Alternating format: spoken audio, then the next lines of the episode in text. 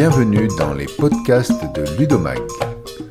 Saison 3, les filles et le numérique. Je m'appelle Eric Fourcault et je suis rédacteur en chef du magazine en ligne Ludomag, dédié au numérique et aux nouvelles pédagogies avec le numérique dans l'éducation.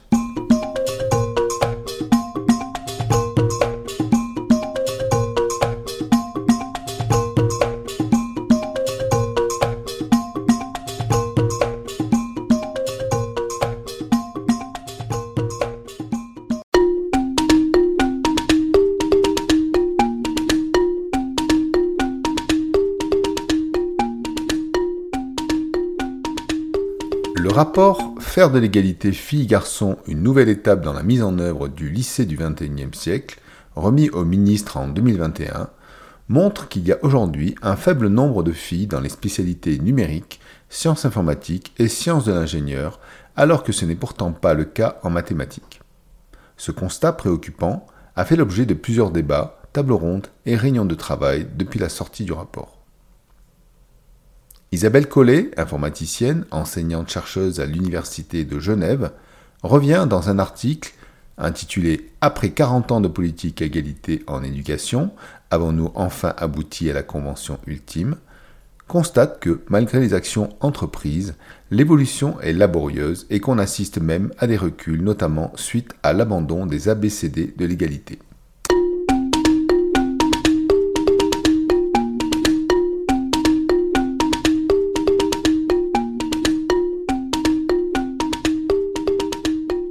Par ailleurs, les référents égalité filles et garçons mis en place dans l'éducation nationale n'ont pas l'impact escompté et il y a notamment trop peu d'implication des chefs d'établissement.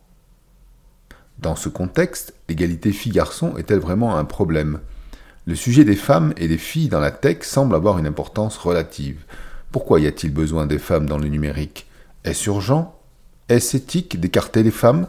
Pourquoi ne sommes-nous pas tout autant préoccupés de la sous-représentation des hommes dans les métiers du care, par exemple?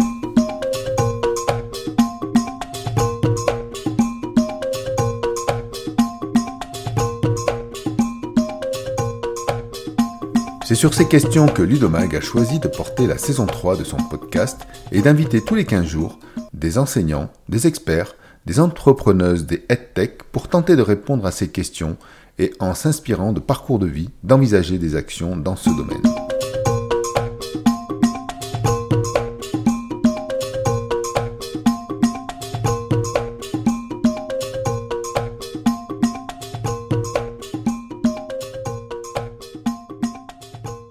Aujourd'hui, nous recevons Anne-Charlotte Monneret, directrice générale de EdTech France.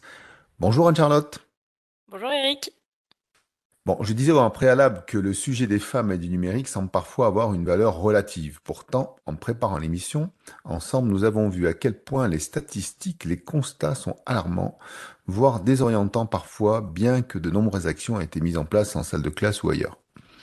Et que malgré les politiques plus ou moins volontaristes, il reste toujours un plafond de verre pour les filles dès que l'on touche au numérique. Alors, nous allons voir pourquoi et surtout lister ensemble quelques actions ou propositions effectuées par l'aide tech française pour tenter de pallier à ce déséquilibre. Mais avant tout, parlant de toi, Anne-Charlotte, directrice générale de EdTech France, ce n'est pas rien non plus, et pas neutre non plus. Euh, donc tu es diplômée de Sciences Po, un temps salarié dans la tech en Espagne, et puis enseignante en lettres. Euh, comment tu es arrivée à EdTech France et, et quels vents t'ont poussé vers ce secteur? Écoute, c'est une très bonne question. Je pense que comme tous les entrepreneurs euh, au sein de, de ce réseau, on a un tropisme pour euh, l'éducation euh, très fort. On se rend compte en creusant que, que globalement tous les chefs d'entreprise ont soit des enseignants dans leur famille, soit ont toujours voulu être enseignants ou formateurs. Enfin bref, il y a, y a, toujours une histoire derrière tout ça. La mienne, elle est assez simple. Hein. Donc je suis diplômée de Sciences Po, comme tu le disais. Donc c'est un établissement où il y a quand même une fibre publique assez importante avec une, une dimension d'impact et de volonté de contribuer au bien commun que représente l'État.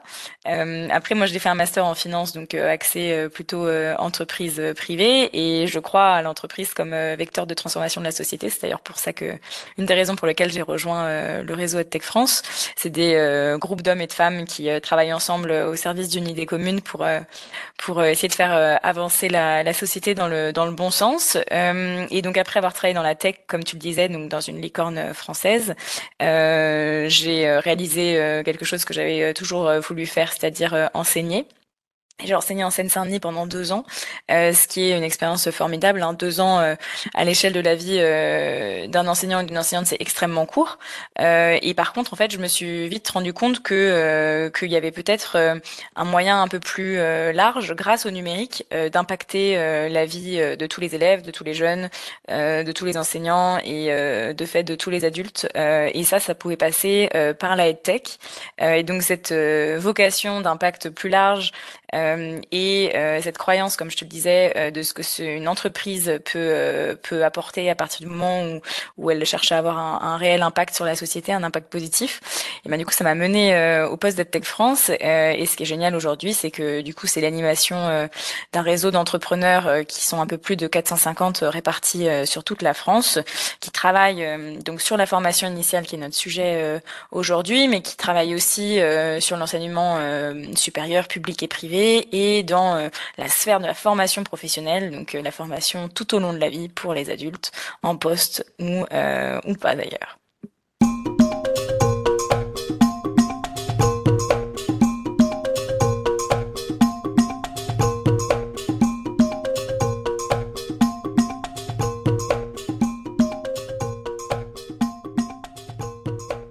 Nous sommes avec Anne-Charlotte Monneret et nous parlons EdTech et des filles et du numérique, euh, la saison 3 des podcasts de Ludomag. Alors, dans un système éducatif français qui est très féminisé, hein, un rapport du ministère de, l'Éducation nationale rappelait en mars 2020 euh, que 70% des enseignants étaient des femmes. Euh, alors, la répartition des patrons de EdTech suivent telle cette tendance aujourd'hui ou on reste toujours dans un monde de mecs bercés dans le numérique, le code, la tech? Ouais, c'est une très bonne question. Euh, on a fait une étude avec la Banque des Territoires et EY euh, l'année dernière, euh, euh, et cet aspect-là était une des questions qu'on avait souhaité poser dans cette deuxième édition, parce qu'on ne l'avait pas fait dans la première édition. Et en fait, on s'était dit euh, que c'était extrêmement intéressant de voir si justement la féminisation dominante dans le métier terrain se répercutait dès qu'on passait du côté numérique chef d'entreprise. Donc on est entre guillemets les meilleurs élèves de la tech. Donc il y a 33% euh, des CEO euh, de la tech en France qui sont des femmes. On est meilleur que d'autres secteurs comme la fintech, comme la green tech et contre la moyenne générale de la French tech qui de mémoire est autour de 19% l'année dernière. après ça reste que un tiers des chefs d'entreprise du réseau. Donc c'est-à-dire que si on retourne le chiffre, en fait il y a 70% des équipes de la tech qui sont dirigées par des hommes avec en général des équipes euh, donc euh, de postes à responsabilité, qui sont aussi des hommes. Donc on va dire qu'on est le moins pire des élèves de la tech, euh, avec tout de même un biais qui reste très fort dans la posture du chef d'entreprise, qui est traditionnellement en France un homme, et ça se voit encore malheureusement dans la tech. Et, et du coup, c'est intéressant de voir cette, cette déperdition de femmes entre le métier traditionnel d'enseignant et dès qu'on passe du côté de de, la tech et des chefs d'entreprise. Mais après, honnêtement, euh, l'éducation et la formation est un secteur qui attire de plus en plus. On voit des jeunes pousses qui nous rejoignent euh, toutes les semaines et euh, avec les femmes qui se saisissent de ces sujets de plus en plus. Donc, je suis assez optimiste sur sur la filière et sur la mixité à, à, venir, mais on est loin, on est loin de la parité et il reste pas mal de travail à faire.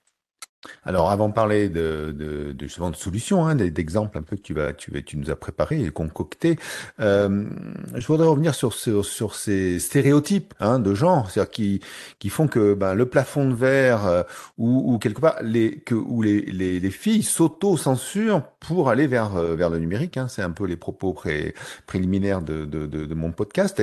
Est-ce que cette lutte contre cette lutte contre les stéréotypes Est-ce qu'elle est nécessaire finalement dans le numérique? Et j'aimerais qu'on parle avec toi des dangers potentiels pour laisser le numérique aux garçons. Parce que quelque part, on pourrait se dire, bon, bah, de toute façon, bon, ils vont, ils vont nous embêter avec euh, cette histoire de, de stéréotypes. Mais quelque part, est-ce que ça a un impact sur notre quotidien ou y compris dans, euh, dans les salles de classe?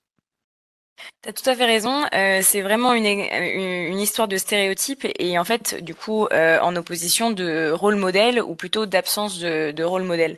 Euh, pourquoi est-ce que le numérique euh, est perçu comme euh, plutôt quelque chose lié aux garçons?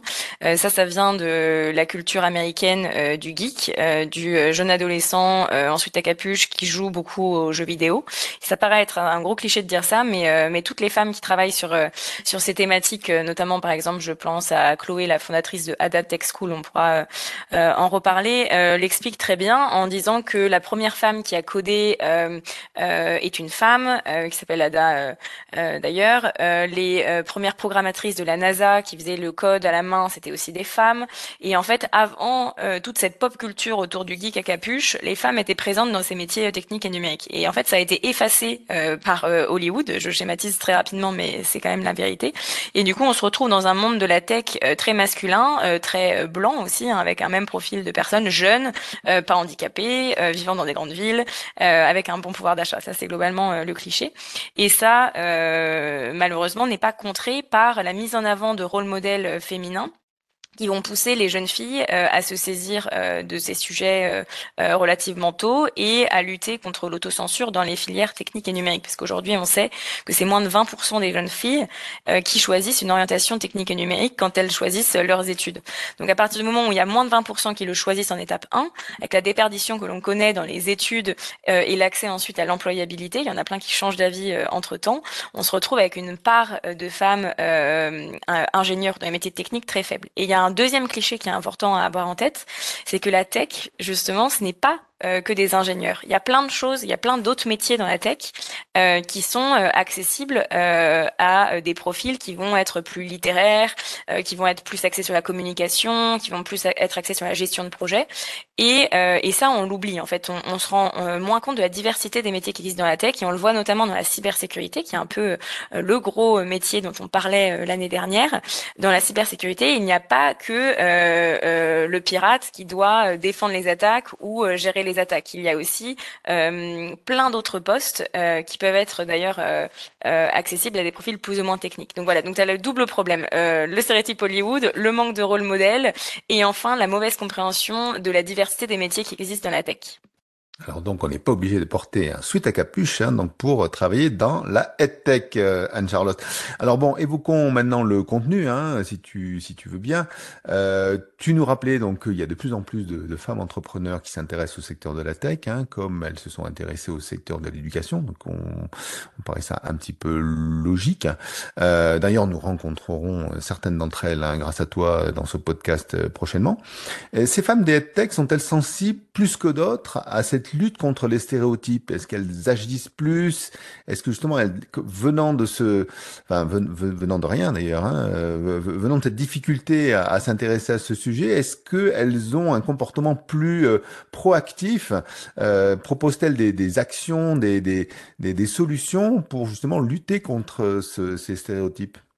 Ah, ce qui est intéressant avec la tech, c'est qu'en fait, euh, les entrepreneurs, euh, femmes ou hommes, positionnés sur ce segment euh, de la tech, ils ont pour conception de développer des outils numériques accessibles à tous les apprenants, à tous les élèves. Et du coup, ils ne font pas de distinction entre un élève fille et un élève garçon. et au contraire, ils cherchent à être dans l'affinage le plus proche possible du profil cognitif de l'élève, qu'importe son genre. Donc de base, on a quand même une vision extrêmement paritaire des entrepreneurs dans la tech, vu que euh, ce sont les apprenants au sens large et pas euh, des filles, des garçons. Après, il y a évidemment euh, des, des entreprises et des entrepreneurs et entrepreneuses qui sont plus ou moins investis sur ces sujets de parité. le constat, c'est que plus on se saisit jeune du problème, mieux ça va par la suite. plus on lutte contre l'autocensure et on permet aux jeunes filles d'être en pleine capacité de choisir une orientation qui leur qui leur qui leur correspond. Euh, et typiquement, euh, il y a un des axes qui va être l'accès à la programmation. Donc, euh, la programmation, elle est au programme du collège. On sait que c'est ce qui va pousser certaines personnes à devenir ingénieurs ou, ou à se spécialiser là-dedans.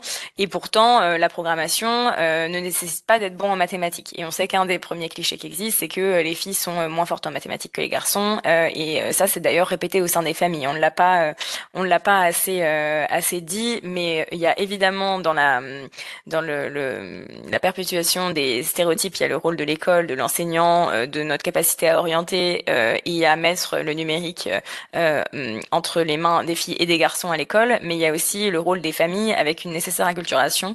Et tu as souri quand j'ai dit le cliché sur les mathématiques, mais malheureusement c'est encore assez présent, même si on est en, en 2023. Euh, donc euh, il y a donc tout cet aspect programmation, donc des entreprises comme Coloris, comme Digital qui vont travailler avec des supports euh, papier, des supports carton sur l'initiation à la programmation au sein d'ateliers collectifs pour que justement entre pairs, filles et garçons ensemble se rendent compte que la programmation un c'est intéressant et deux ça ne concerne pas plus les garçons que les filles. Donc ça ça marche extrêmement bien. Il y a ensuite toute la dimension soft skills euh, parce que euh, le numérique et des applications par exemple comme euh, Soft Kids, les Amizen, Lily Cool App vont permettre en fait une meilleure gestion des émotions des enfants grâce au numérique, grâce à une application que les enseignants et les familles utilisent, mais aussi une meilleure compréhension de ce qu'est l'autre et de ce que c'est qu'être une fille et un garçon. Et en fait, c'est un travail que l'école a du mal à faire parce que c'est toujours délicat politiquement parlant de se prononcer sur ces sujets. Et pourtant, une fille physiquement n'est pas exactement comme un garçon euh, et ça implique parfois des différences de compréhension entre les jeunes enfants euh, qu'il faut les juste simplement les aider euh, à aborder. Donc tout le travail sur les soft skills, la communication, les compétences douces, les émotions, la capacité à s'entraider entre élèves, à travailler entre pairs, donc avec les applications que je t'ai citées, l'initiation à la programmation qui est extrêmement utile pour lutter contre l'autocensure et après, il va y avoir euh, des outils euh, numériques au quotidien euh, disciplinaires, donc pour l'apprentissage de la lecture, de l'écriture, de des langues, donc ce qu'on connaît très bien chez chez Ludomag et qui sont présents à Ludovia, donc Plume, Lalilo, Mathia, Vitascience, etc., qui vont permettre en fait dans la, la manipulation d'outils numériques au quotidien dans la salle de classe, de permettre en fait de prendre des, des, des, des, des habitudes et d'intégrer euh, le numérique au sein du parcours de l'élève et du coup euh, de lutter contre la fameuse autocensure dont on parlait. Et après il y a euh, des actions, par exemple euh, portés par euh, Startup for Kids qui vont euh, travailler sur la notion de rôle modèle et qui vont là organiser euh, des journées entières dédiées au numérique et au métier du numérique où elles font se rencontrer des jeunes filles, des professionnels du secteur femmes et des entreprises du numérique pour aussi montrer des exemples de parcours professionnels. Et ça c'est la dernière brique, c'est la capacité à se projeter dans des parcours professionnels, dans des métiers et de voir des femmes qui font ce type de métier. Et après ce qui est très important, euh, c'est d'être toujours euh, euh, dans des environnements qui peuvent être parfois 100% féminins, mais aussi des environnements mixtes pour que les garçons aussi travaillent sur les potentiels biais qu'ils qui, qui peuvent avoir et sur leurs propres autocensures également.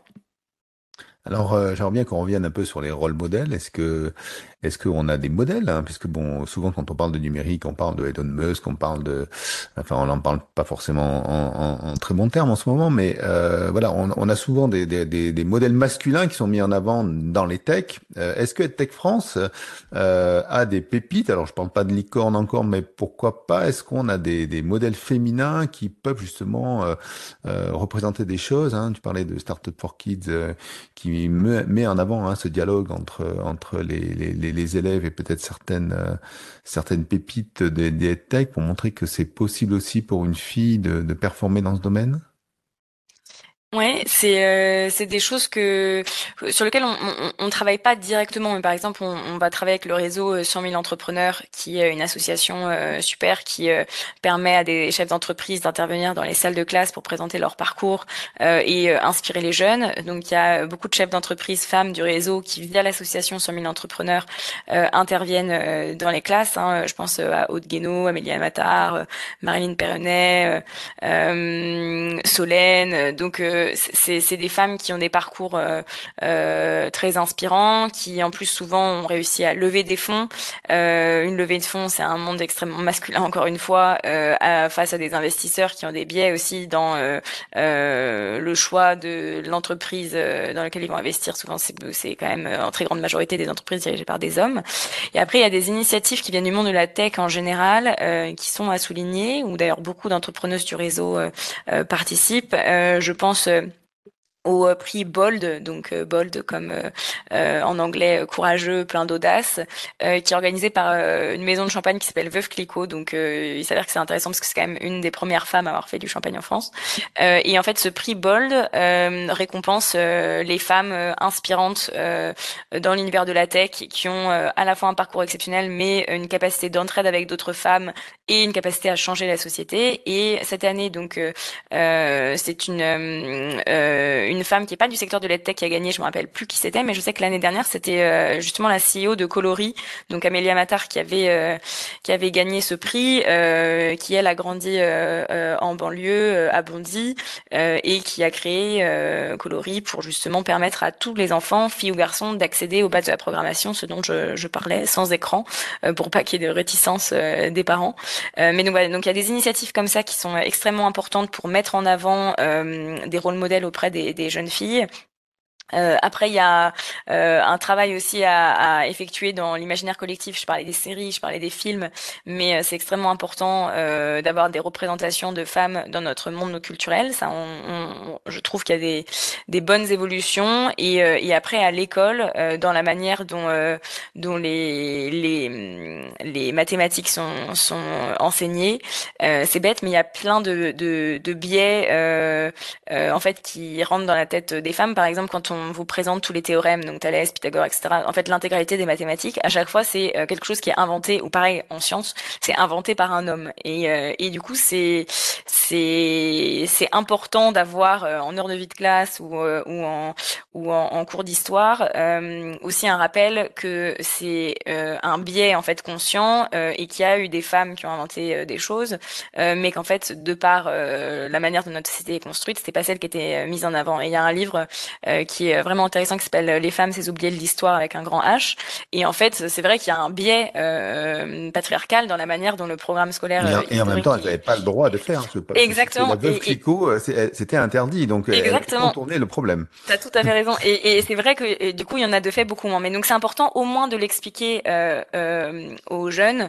pourquoi est-ce qu'il y en a moins C'est pas parce que elles sont moins concernées ou moins performantes, mais c'est parce que de un, c'était interdit, et de deux, il y a aussi ce biais dans le récit.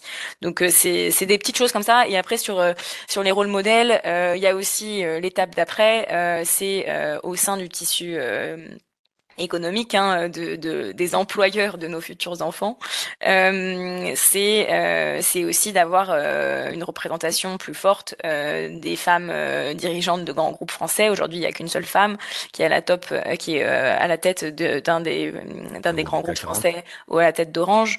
donc c'est c'est quand même aussi un autre problème, c'est le tissu économique de manière plus générale doit aussi incarner une une parité qui aujourd'hui n'est pas n'est pas là. Donc ça, c'est la, grosse étape d'après sur lequel euh, malheureusement on n'a vraiment pas avancé sur les dix dernières années, euh, malgré les quotas, malgré euh, une parole de plus en plus libérée. et c'est vrai que tant qu'il n'y a pas cette égalité en bout de chaîne, ça va être, c'est compliqué de pousser, en tout cas sur le début de la chaîne dont je te parlais, dès l'école primaire. Bon, mais c'est bien. On voit que quand même MedTech France euh, fait partie des pépites hein, en matière de, de, de, lutte contre les stéréotypes, puisqu'en fait il y a 30% des, des, des, patronnes au lieu de 19 en moyenne. Donc déjà c'est pas mal. Est-ce que est-ce que pour l'année, pour les années suivantes, il va y avoir un travail particulier qui est fait? Parce qu'on on voit que c'est quand même nécessaire. Hein, parce que si s'il se passe rien, euh, on restera toujours sur ce, ce genre de constat, hein, puisque ces constats sont faits depuis, depuis longtemps et, et malheureusement, on pourrait peut-être faire partie de l'histoire et des gens qui ont construit le fait que bah, il y a toujours ce déséquilibre homme-femme, notamment dans, dans, dans, le numérique éducatif. Euh, est-ce qu'il va y avoir une est-ce qu'il pourrait y avoir une commission, un regroupement des justement de, des, gens comme Aude Guénaud dont tu parlais ou euh, Solène SoftKid qui qui pourrait justement construire une, une action particulière menée par EdTech France? Euh, complètement. Euh, là, ce, le, projet sur lequel on, aimerait se concentrer, c'est la fameuse problématique euh, de l'accès aux fonds, donc de la levée de fonds. Donc, comme je te disais, le monde de la tech est un monde encore très masculin. Parmi les top 120 grandes boîtes de la tech, c'est globalement des hommes à la tête de, de, ce classement-là. Et la levée de fonds, elle est capitale, un, en termes de communication au reste de l'écosystème, deux, en termes de capacité à faire grandir son entreprise, et trois, capacité à exporter euh, ensuite euh, rapidement et à faire rayonner les savoir-faire français. Euh, et c'est là où l'entraide entre femmes peut être euh, extrêmement importante, d'autant plus qu'il y a des initiatives de fonds euh, 100% dédiés euh, aux femmes qui qui se sont lancées. Par exemple, le fonds porté par le collectif Sista. Il y a aussi des groupements de business angels femmes qui investissent dans des boîtes dirigées par des femmes. Je pense à Leia Capital. Donc il y a plein de choses qui existent. Et donc là, on va on va lancer un groupe de travail dédié à la levée de fonds avec cette volonté de soutenir euh, les femmes qui euh, se lancent dans ce parcours, ou de pouvoir euh, faire un bon retour d'expérience là-dessus, quoi faire, quoi ne pas faire, ce à quoi s'attendre aussi, parce que c'est quand même aussi parfois un choc en fait de découvrir à quel point certaines portes sont encore fermées pour les femmes, alors que de l'extérieur, ça peut être par exemple des fonds d'investissement à impact. Donc, donc voilà, donc il y a ce travail-là qui va être axé de manière très concrète, très précise, partage d'informations, partage de contacts, quoi faire, quoi ne pas faire, euh, et euh, essayer de d'accentuer le lien avec les les acteurs du financement 100% euh, féminins pour essayer d'avoir le maximum de capitalisation pour nos femmes nos femmes CEO.